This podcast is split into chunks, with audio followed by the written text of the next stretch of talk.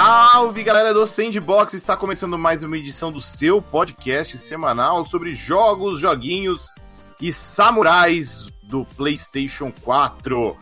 Hoje estou aqui com Vitor Ferreira. E aí? Tudo bom, Vitão? Vamos aí. Vamos, vamos que vamos. No código do, só no código Bushido. Estamos aqui também com o Rodrigo Trindade. Tudo bom, Roger? E aí, Brandon, um pouquinho cansado, mas tudo bem, fora Um isso. pouquinho cansado. Esse lance de trabalhar de casa é uma grande enganação. Você cansa mais do que trabalhando fora de casa. Pois é. Fica sentado no computador que nu- numa cadeira que não é boa. Quer dizer, você tem uma cadeira gamer, eu vejo É. lá você nas lives e tudo mais, tá no bem Não bom. posso reclamar. Tô melhor. É, a minha, a minha tem uns problemas de. Se eu não deixar muito ela cai, ela, ela- o bagulho começa a descer, mas de resto. é- é- Tá tudo bem. Vamos lá, hoje vamos falar de Ghost of Tsushima, jogo exclusivo do PlayStation 4 que chega no próximo dia 17 de julho. Provavelmente vai ser aí hum, a saideira do, do Play 4. tipo, e recentemente rolou um State of Play, né? Que é o, o Inside Xbox, o Nintendo Direct Não, é, é o Direct, é o Nintendo Direct. É o, É o Direct da Sony. PlayStation Direct, claramente. Isso. E eles mostraram vários detalhes de jogabilidade do Ghost of Tsushima e agora deu pra entender um pouco melhor como ele funciona. Vamos falar sobre ele aqui. Antes, só lembrar vocês que a gente tem uma campanha de financiamento coletivo lá no Padrim. O endereço é padrim.com.br barra sandbox. Pode ajudar a gente a continuar pagando os servidores do Sandbox, que são em dólar. Vixe. Mas pode ajudar muita gente também, sem precisar colocar a mão, no, a mão no bolso. É só compartilhar o programa, apresentar ele para outras pessoas e comentar nas redes sociais. Vamos lá, Vitão. Diga. Ghost of Tsushima. O jogo foi revelado lá no, no meio pro fim de 2017 na Paris Cara, Games Week. É o que você falou, é curioso o que você falou. A gente só teve uma ideia melhor de qual é o do jogo, um pouco, agora. em Quase maio. três anos depois de ser revelado, né? É, não, tipo, É. dois meses antes do jogo sair. É, verdade. Acho que como, os, como grandes momentos de divulgação, a gente teve o anúncio do jogo na Paris Games Week. Foi um trailer muito mais conceitual, né? De CG do que de jogabilidade. É, era mais descrições dos desenvolvedores, né? Ah, a gente tá fazendo esse jogo Isso. aqui e tal.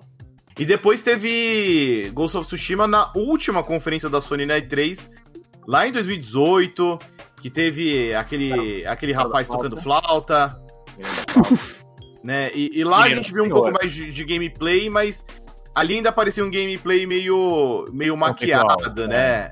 Era uma, CG. é- era uma missão muito roteirizada, né? Sei lá. Uhum. É, enfim, Vitão, queria começar com suas, suas impressões. O que, que você é, vem achando do Ghost of Tsushima desde a revelação e principalmente agora com esse State of Play cheio de detalhes saborosos? Cara, eu tava curioso, acho que principalmente depois da apresentação da E3, né? eh, lá de 2018, que ela. O jogo tinha tanto uma vibe claramente inspirada no filme do Kurosawa e tal, as, as coisas sempre em movimento, né? O vento sempre batendo nas coisas, deixando o, o quadro mais em constante movimento, que é uma coisa que o Kurosawa fazia bastante. É, e eles, tipo, o jogo era muito bonito, né? Naquela, Mesmo naquela época, tipo, até o ponto das pessoas, cara, não, não, vai, não vai ficar assim na versão final. E aparentemente, segundo, tipo, o gameplay que a gente já viu ali, não tem nada muito assim absurdo, de notável de queda, ou até nenhuma queda. Não, não vi, não vi comparações nesse sentido. Mas é, eu, agora eu tenho uma noção melhor, né, do, de qual é a vibe do jogo. Eu tô curioso, porque tem. Você tem esse aspecto de você poder escolher meio do jeito que você quer lidar com os problemas, né? Você pode ser ou mais um, um samurai na porrada mesmo, ou usar subterfúgio, né? Que é virar o ninja, né? Esse- são- é, é basicamente um- uma, é uma luta ideológica entre samurais versus ninjas. Hum. É, e tanto que eu acho que, inclusive, isso vai ter um, um- tem um elemento disso na história, né? Porque o, o personagem principal, né, que é o Jin Sakai, ele é um. o- ele é um aprendiz de samurai, eu acho que ele é um samurai, tipo, e o mestre dele era o tio dele e tal. E o tio dele, no trailer de história, acho que a gente inclusive mostrou, já falou: Cara, você tá cagando, você tá fazendo merda, não pode ser assim, não pode, você não pode, tem que ser morte na honra, ou você não, não pode, tem que olhar no olho do inimigo antes de matar e tal, e- ou morrer. E o, e o Jin, acho que tem uma hora que ele fala: Ah, cara, vai vai se fuder, basicamente. eu, é, ele não, não, não, não tá tão on board assim com, com a não, é. filosofia é, do samurai. Não, é, exato. Tipo, eu acho que talvez tenha. Não sei se vai ter um negócio ínfamo de diferentes finais, diferentes histórias, não sei o quê. Mas acho que tem essa. Deve ter essa diferença de, de perspectiva, né? De você. Que vai enfrentar. De como você vai enfrentar essa força invasora. Vai ser na. E aparentemente no começo da história você tenta do jeito samurai, não dá muito certo, aí você, ou você pode continuar nele ou, ou é, ir pro um jeito mais soturno que é algo que ecoa bastante, como você falou aí, o Infamous, né? Que coloca dilemas morais pro jogador. Rod, você que é um cara que tem aí mais experiência com, com jogos da Sucker Punch, com a própria série Infamous, teve os jogos no, no, no Play 3, depois teve o, o Second Son no Play 4. A, a Sucker Punch que também fez aí os jogos da série Sly Cooper. Uhum. Como você vê aí essa, essa mudança agora para um tema mais mais realista, um tema histórico, né? O, o Ghost of Tsushima acontece no final do século XIII, no Japão feudal. É bem diferente do Infamous, é bem diferente do Sly Cooper. Sim, é, é interessante a transição deles, né? Porque eles começaram com um jogo que era mais ou menos um desenho animado, né? Acho que seguindo aquela tendência de jogos tipo um Super Mario 64, né? Plataforma meio clássico. Aí evoluíram para jogos de mundo aberto, de quadrinhos, né? Como se fosse um super-herói com a série Infamous, que enfim, são super-heróis diferentes no, no 1 e no 2 é o mesmo, né? O Cole. E daí no Second Son é outro, agora esqueci o nome do protagonista. É o Delsin. Delsin, isso. É, e, e, os é poderes mudam e tudo mais, né? Oi, Vitor? É o Baker. Troy Baker. É verdade, é Troy Baker. Pra variar. e, enfim, agora eles vão para um jogo real com uma pegada histórica e com um, um, acho que um apelo grande para a parte de combate e stealth, né? Eu acho que, quer dizer, o Infamous até tinha essa parte de combate, mas era mais um negócio mais de projétil e tudo mais, né? Nesse é aquele negócio que acho que virou um pouco uma regra de jogos de mundo aberto em terceira pessoa, né? Que você pode usar tanto as armas de, enfim, é, como se fossem umas espadas e equivalentes, nesse caso só espadas, né? E um arco e flecha, né? E vários desses de tipos. Coisa? Oi? Precisa de mais coisa? Exato, né? não, não, precisa mais de nada. Até porque, pela temática do jogo, né, não, não faria muito sentido. É, bom, eu não conheço armamentos do Japão mil, no ano 1200, mais ou menos, mas imagino que não teria muita mais, muito mais variedade do que eles mostraram no trailer, né? E, aliás, no, no gameplay. E a Sucker Punch, eu vi algumas pessoas comentando no Twitter que ah, não sei, esse jogo aí, tipo, parece bonito, mas a Sucker Punch não tem um histórico muito bom e tal. Eu, eu discordo um pouco porque eu, eu gosto bastante dos, da, da série Infamous, assim, e eu acho os Sly Coopers um jogo super competentes no que eles fazem, assim, não é um Mario, mas é um jogo de plataforma 3D muito bom. E a série Infamous também é, tem acho que eu não sei se ela, qual seria a inspiração dela. Talvez teve aquele prototype que era bem parecido na época, né? E, e eu acho que o próprio. Não, não é o mesmo, é, mesmo tipo, né? Tem alguma semelhança. Mas o. É, agora me fugiu. O Saints Row 4 eu acho que tem um pouco disso, né? Mas veio depois, então. É, tem, é...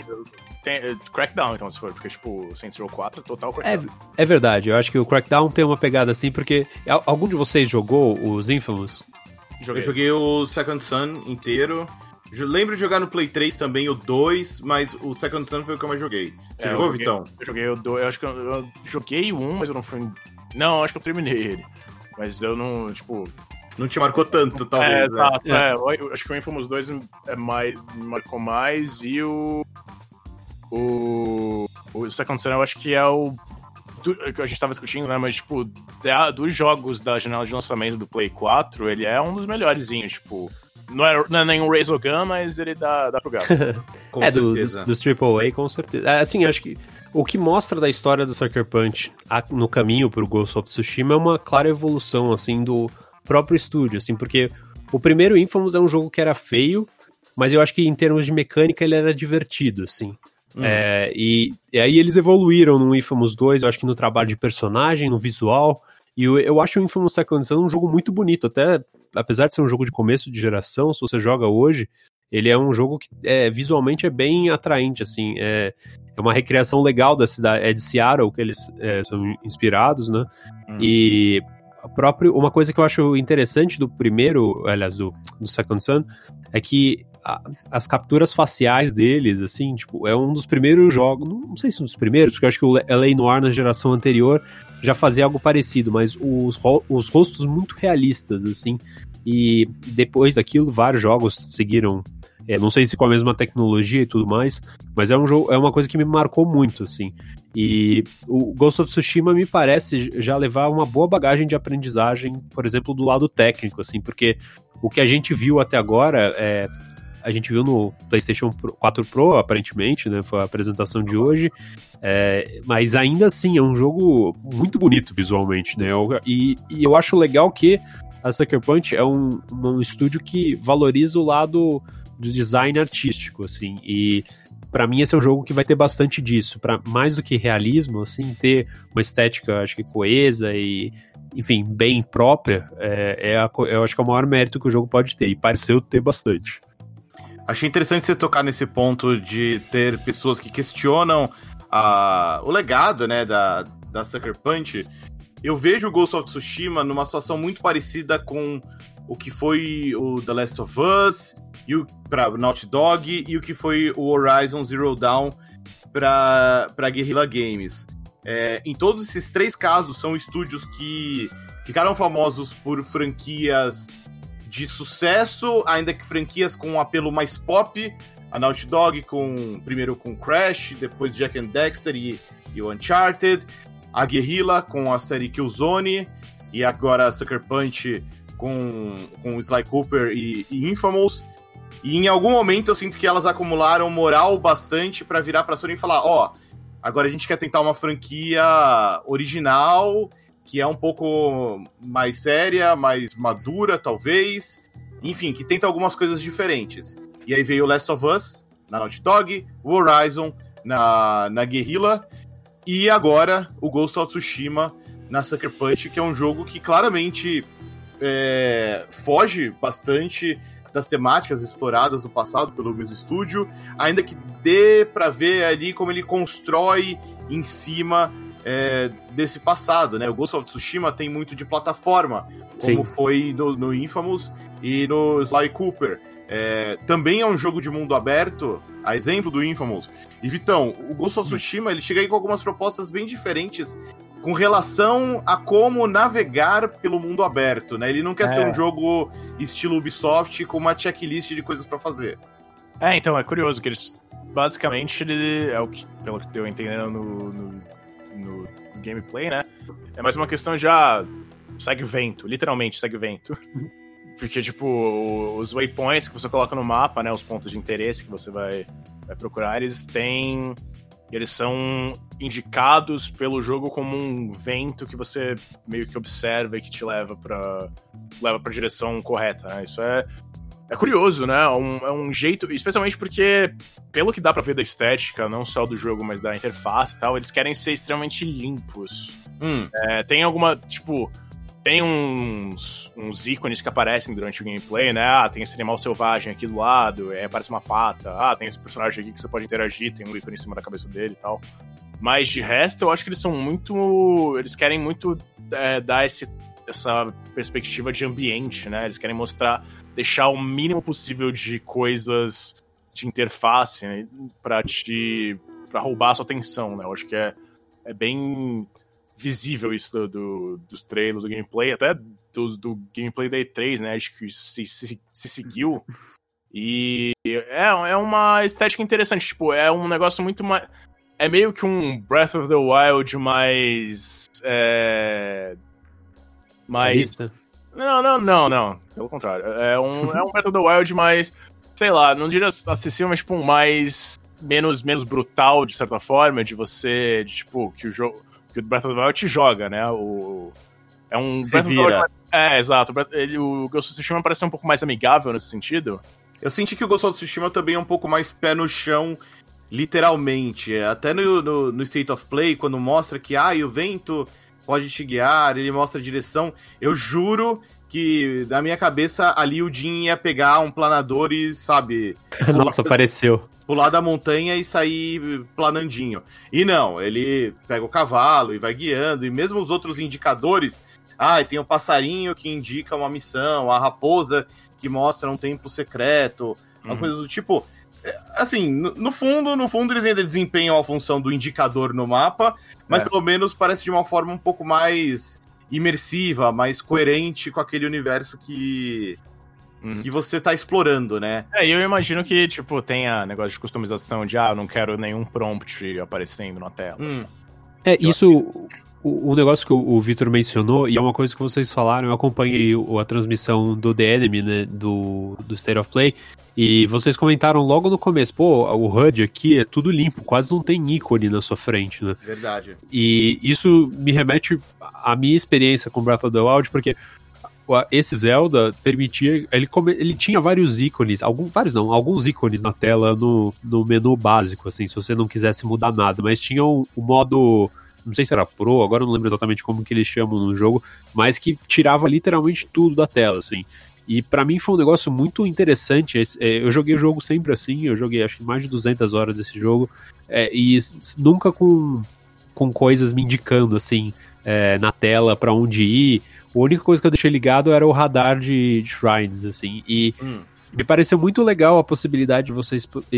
O que isso faz, na verdade, é você explorar o mundo e conhecer o mundo melhor em vez de você depender de check, é, do daqueles ícones do mapa e tudo mais. Hum. É, e o que eles aparentemente fizeram com Ghost of Tsushima e até me faz pensar esse é talvez o primeiro jogo que realmente teve alguma alteração de design para emular um pouco o Breath of the Wild, afinal ele foi anunciado em 2017, então teve um tempo para implementação disso, né?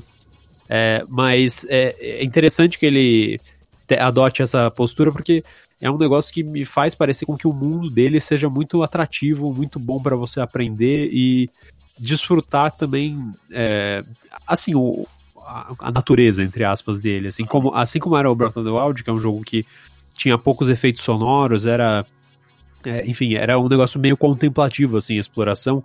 O Ghost of, Ghost of Tsushima me parece mais habitado do que o Breath of the Wild, mas tem essa mesma pegada de uma trilha sonora mais ambiental, o é. vento, a, as árvores, a grama.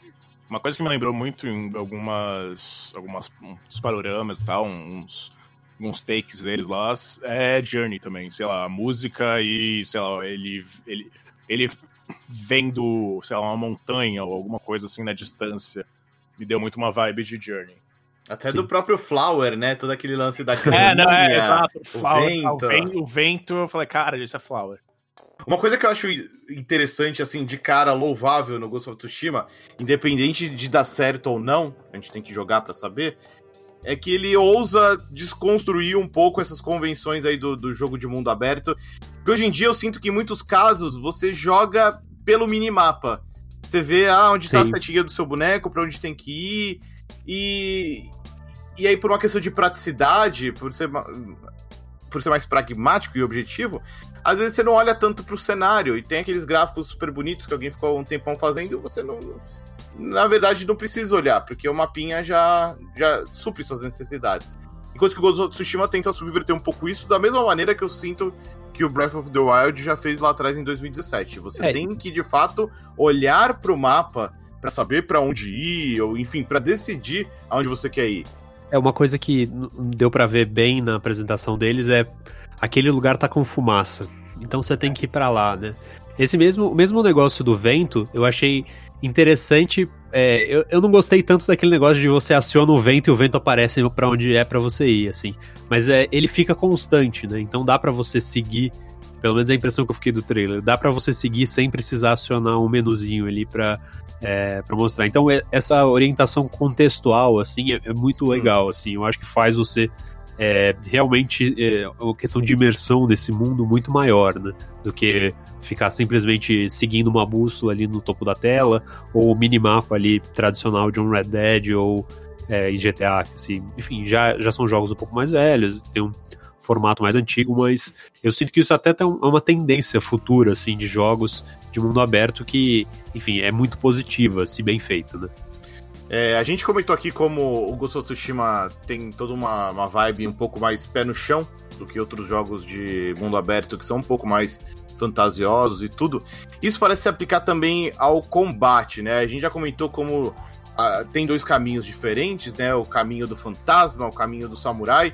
Vitão, vamos falar um pouco aí do caminho do samurai, que é, acho que também é um dos pontos onde mais transparece essa clara inspiração nos filmes do Kurosawa e outros clássicos de samurai, né?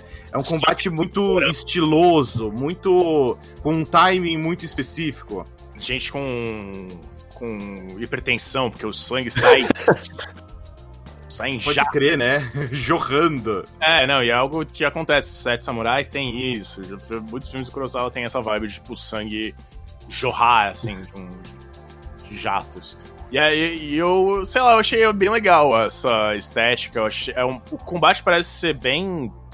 É, não diria simples, mas ele parece. Não parece ser particularmente inovador. Tem uma vibe um pouco Assassin's Creed até, de hum. você ter o timing do, dos caras, fazer o. aparar os golpes, abrir, o, abrir a defesa e cortar no meio. Mas o legal é que, tipo, sei lá, é, é uma estética que eu achei interessante, o, o aspecto de ah, você tem um dá um golpe e, sei lá, o personagem ficou coberto de sangue, aí você vê, sei lá, ele perdeu a mão, não sei o que.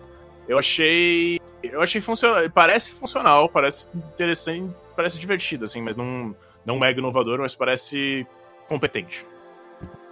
Muito bem. Opa.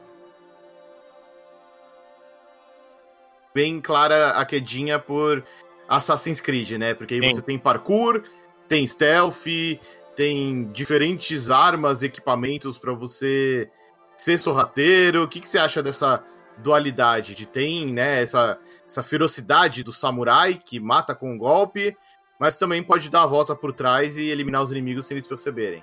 Uhum. É, eu, é interessante que eles tenham implementado isso e eu, eu também sinto, eu acho que como vocês comentaram na transmissão, e é muito evidente assim que tem uma inspiração também em Assassin's Creed.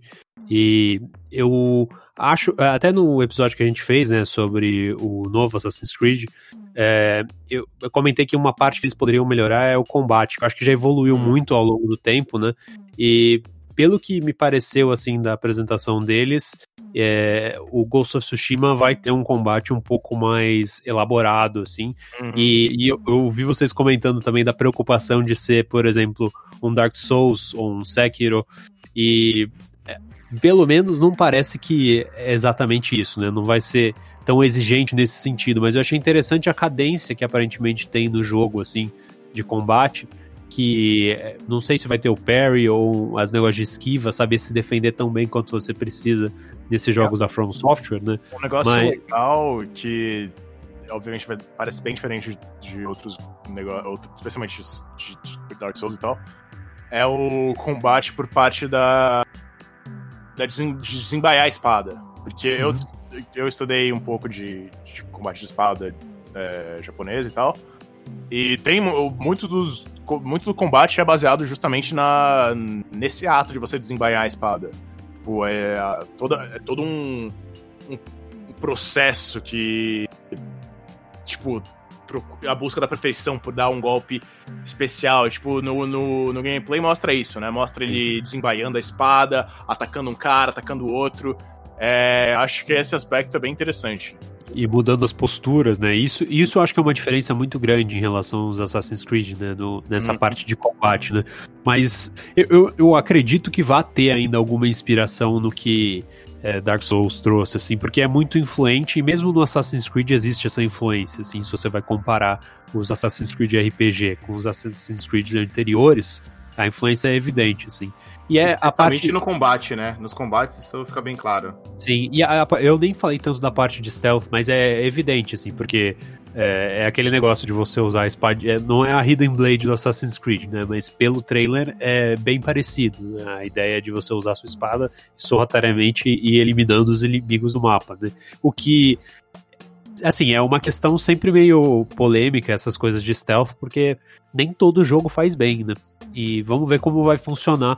Eu não me lembro do jogo do, do Infamous ter alguma coisa semelhante. Assim, o Infamous era um jogo de porrada é, meio tiro em terceira pessoa, só que com poderes especiais, né? Então não tinha essa questão de ser sorrateiro. Então vamos ver se eles conseguem implementar isso bem. Vamos ficar de olho. É, a gente comentou aqui como tem essas opções, né? De você ser mais, mais agressivo, como um samurai, ou furtivo com, com o fantasma, né? Numa vibe mais, mais ninja. E o jogo acaba aprofundando isso, até entrando já no, no numa seara assim de você poder criar builds específicas, porque vai ter vários equipamentos que customizam não só o visual, né, do Jin, mas também as habilidades dele. E além disso, né, além dos equipamentos que mudam os atributos, vai ter também uma série de, de amuletos que também mudam atributos, conferem habilidades, como recuperar mais vida, mais de, de RPG até pro, pro Ghost of Tsushima. O que, que vocês acham de, desse detalhe? Ah, cara, é a RPGificação de tudo, né? Sim. tudo acaba ganhando um aspecto de RPG, goste ou não. Usar um anel, um amuleto e tal. Acho que é. Acho que se encaixa né? se, se, os caras querem é, utilizar o aspecto de ah, o, seu, o que você usa é, em termos de equipamento e arma muda o seu estilo de combate e tal, é, acho que esses bônus passivos, né, desse tipo de coisa, acho que se, se encaixam nessa vibe. É, e eu até acho interessante porque, assim, o Ghost of Tsushima não parece um jogo muito original em vários sentidos. Ele parece ser um jogo com uma execução muito boa, assim, no, seja na jogabilidade ou visual e tudo mais.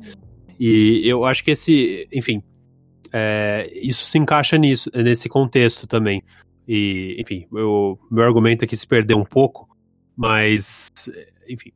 Acho que é mais o lance do que o Vitão falou, né? Da RPGificação é, de isso. tudo, né? O Assassin's Creed tá seguindo esse caminho, ainda que com algumas críticas de, de fãs. E. Mas em, em, vendas e em crítica, ele, ele vai bem, né? Não, não, assim, não tem jeito isso dá um pouco mais de longevidade para o jogo, dá aquele fator, entre aspas, replay. E como eu falei no meu argumento meio perdido, a, o meu ponto era que a execução é o mais importante, assim. Tem jogos que é, adotaram coisas de RPG que não fazem tanto sentido. Mas esse, até por ser um jogo de mundo aberto, de combate, em que você vai trocar armadura e tudo mais, essencialmente é um jogo de RPG, sabe? E se você for olhar o catálogo de exclusivos PlayStation, eu, o jogo talvez mais próximo desse é, seria o Horizon, mas o Horizon também é, tem, enfim, algumas. Eu, eu, sinto que esse daí vai ser um jogo muito mais fluido em termos de jogabilidade do que o Horizon, que era um jogo que você não podia escalar muita coisa e tudo mais. É, é interessante que ele veio bem na mesma época que o Zelda e ele já pareceu um pouco velho no, do lado da jogabilidade. Obviamente, o visual ele é, é espetacular e é um jogo também com uma característica artística muito forte. Mas eu sinto que o Ghost of Tsushima tem a capacidade de preencher esse espaço aí de uma versão mais moderna do que o Horizon prometia. E os elementos de RPG estão 100% ligados com isso. Entendi. É, olhando um pouco mais pra frente, o, a gente comentou como o, o Ghost of Tsushima parece ser a, a saideira né, do PlayStation 4, porque ele chega no final de julho, pouco, um pouco depois do Last of Us Part 2, que chega em junho, e depois disso não tem mais jogos da Anunciados. Sony exclusivos anunciados para Play 4, enquanto que ao mesmo tempo a Sony já está aí, ainda que a passos de tartaruga, divulgando o PlayStation 5 que chega no final de 2020, ou ao menos esse é o plano. Ainda não tem jogos ah, exclusivos da Sony anunciados anunciado para ele nesse momento que a gente está gravando. Mas enfim, o Ghost of Tsushima, além de ser um jogo bem interessante, como a gente comentou por aqui, também chega aí com essa marca de que, pô, é o último grande exclusivo anunciado pela Sony até uhum. agora. Vocês acham que vai ser por aí mesmo? Ele é a saideira do Play 4 e daí pra frente os próximos AAA da Sony já são no Play 5? O que, que você acha, Vitão? Eu. Eu pensava que sim, até eu ver aquela matéria do, da Bloomberg, eu acho. É. Que o, o PlayStation 5 é, vão ter. Vai ter um número menor de unidades à venda, né, no lançamento, porque por causa de, de, de questões de produção e matéria-prima matéria também. É, então, por muito. A Sony planeja manter ainda o, o, PlayStation 4 como uma ponte, uh, pelo menos pelo futuro próximo, né? Então, eu, eu imagino Eu imaginava que sim, mas eu acho que eles, eles provavelmente vão dar um pouquinho, alguma coisa extra pro PlayStation 4. Eu não sei exatamente o que. Eu acho que não vai, não vai ter mais grandes exclusivos. Acho que grandes exclusivos são de, de PlayStation 5. Mas talvez alguma coisa bônus, mas assim, faz sentido o Ghost of Tsushima ser mais uma saideira, porque é um claramente um projeto grande, um projeto, tipo, é um, um jogo diferente, né? E que deve estar é... tá rolando aí, sei lá, uns. Esse projeto deve ter uns 4, 5 anos. Exato. Sim, provavelmente. Como você encara essa transição de geração, Rod? É, eu, eu, mais ou menos parecido com o Victor, eu nem tinha pensado nessa questão do, do PlayStation 4, talvez ter uma sobrevida por, pelas dificuldades de produção do PlayStation 5, né, por conta da pandemia. Mas, enfim, eu, eu acredito que ele deva ser o último, no máximo algum jogo tipo um Resogun da vida, que seria o, o Resogun do PlayStation 5, talvez hum. é, seja publicado no PlayStation 4 também, assim, porque eu, eu não vejo tempo hábil de estúdios a fazerem alguma versão mais, entre aspas, capada de um jogo de PlayStation 5 por PlayStation 4 nesse período de tempo, assim, até a, a perspectiva do lançamento do PlayStation 5, né? Uma, eu acho que a gente deve ver coisas como o Tony Hawk, que foi anunciado recentemente também, né? E, mas além disso, exclusivo da própria Sony para tocar o, manter o PlayStation 4 aí no, nos holofotes, eu acho improvável, nem faz tanto sentido, né? Você fez a analogia do para Sucker Punch do que a Naughty Dog tinha feito com o Last of Us. O Ghost of Tsushima parece o, o equivalente ao que o Last of Us foi pro PlayStation 3, né? Meio que hum. o último grande jogo, né? Não tem, tem. Muito, não parece muito assim provável que vá ter algum outro jogo desse porte é lançado no PlayStation 4, né? Eu, pelo menos não vejo muito sentido nisso, infelizmente, né? Porque muita gente tem PlayStation 4. Tem que ter 10 Cês... milhões, pelo menos. É.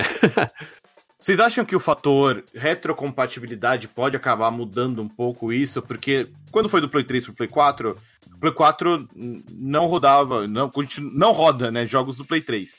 Tanto que gerou um monte de remasters, a galera critica pra caramba, com razão até, em muitos casos. É, enfim, rolou uma, uma cisão ali.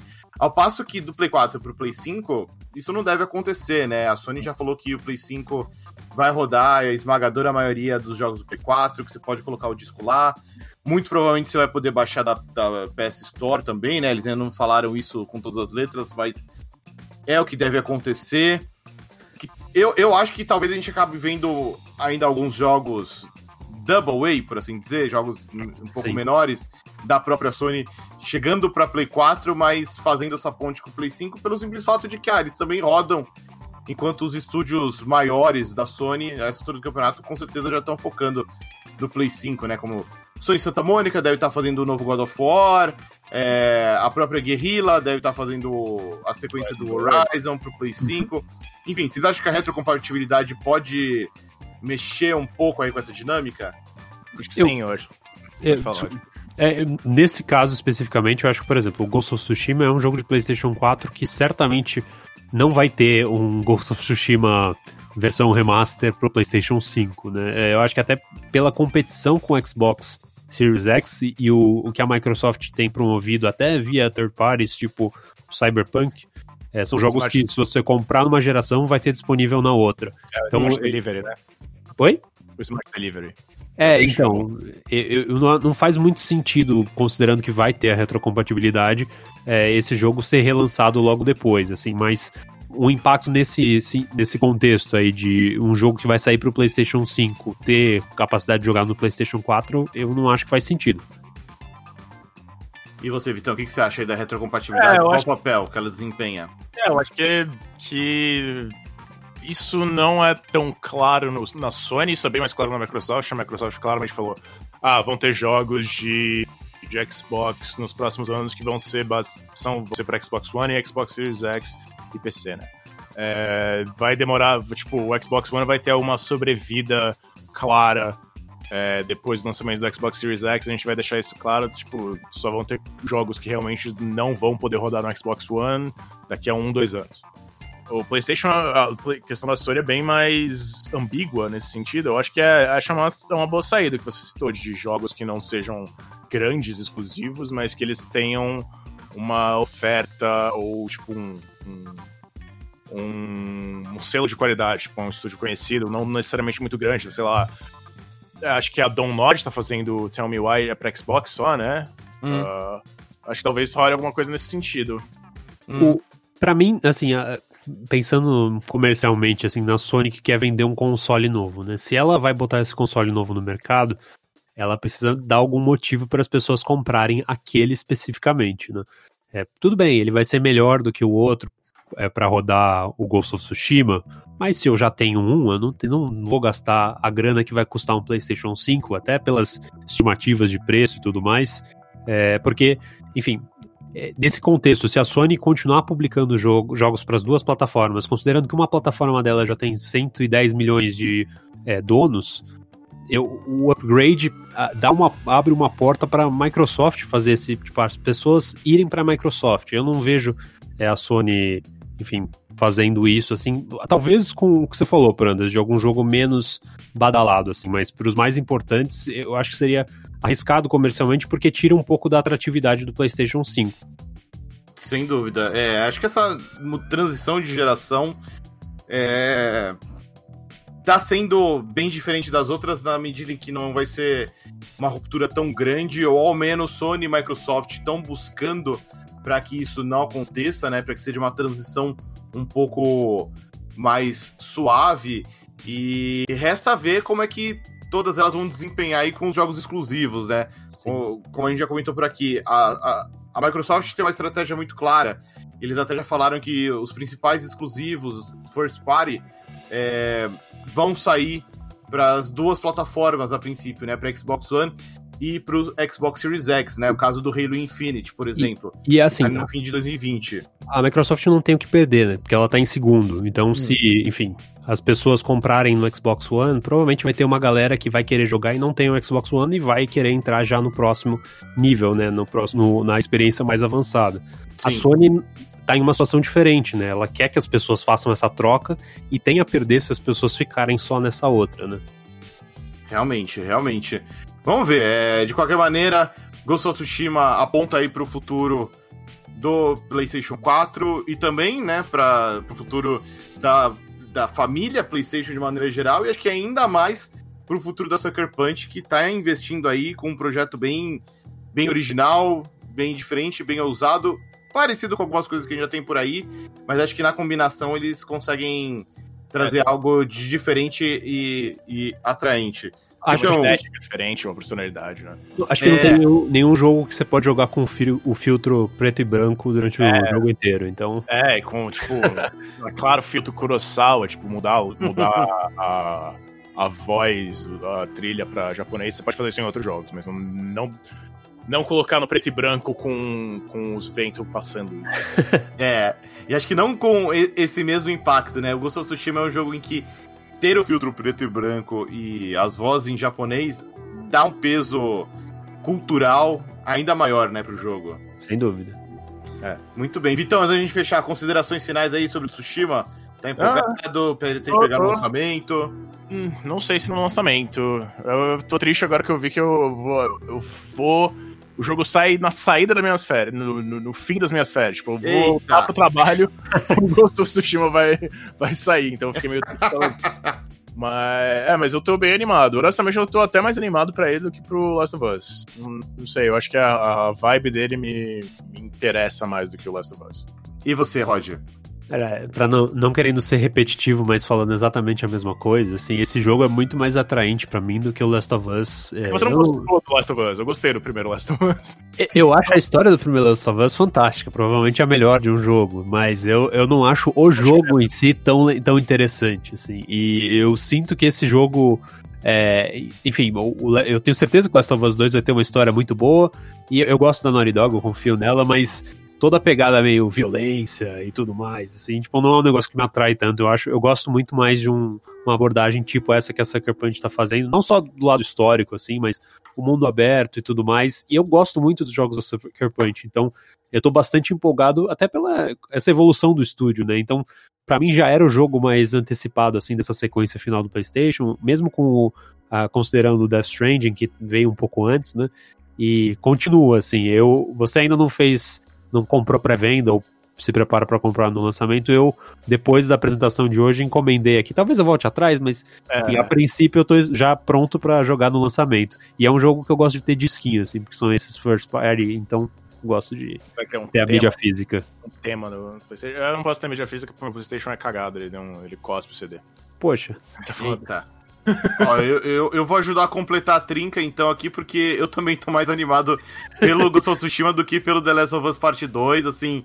Eu gostei muito do primeiro The Last of Us, mas eu fiquei satisfeito, sabe? Eu não... é, lá, é um eu- jogo, é um jogo que acaba tão bem, né? É, eu não tenho curiosidade de voltar pra aquele mundo e ver como tudo continua cagado e violento. tipo, ok, eu tô ok, sabe? Beleza. Eu me, eu me interesso muito mais pela proposta de uma franquia original, que tem essa vibe histórica que eu curto também. É, É, então, Ghost of Tsushima me, me interessa muito mais. Eu, inclusive, já antes do, do, do State of Play, eu, eu tinha já comprado na pré-venda a versão normal. Eu fiquei pensando, pô, será que eu devia mudar pra versão especial, que tem o Steelbook e tudo? Mas não, eu mantive a normal, que já, já tá bom e, e é isso aí. Mas eu tô bem animado. Cara, as coisas, estão caras hoje em dia. É, então, não, não, não, dá pra esbanjar, não.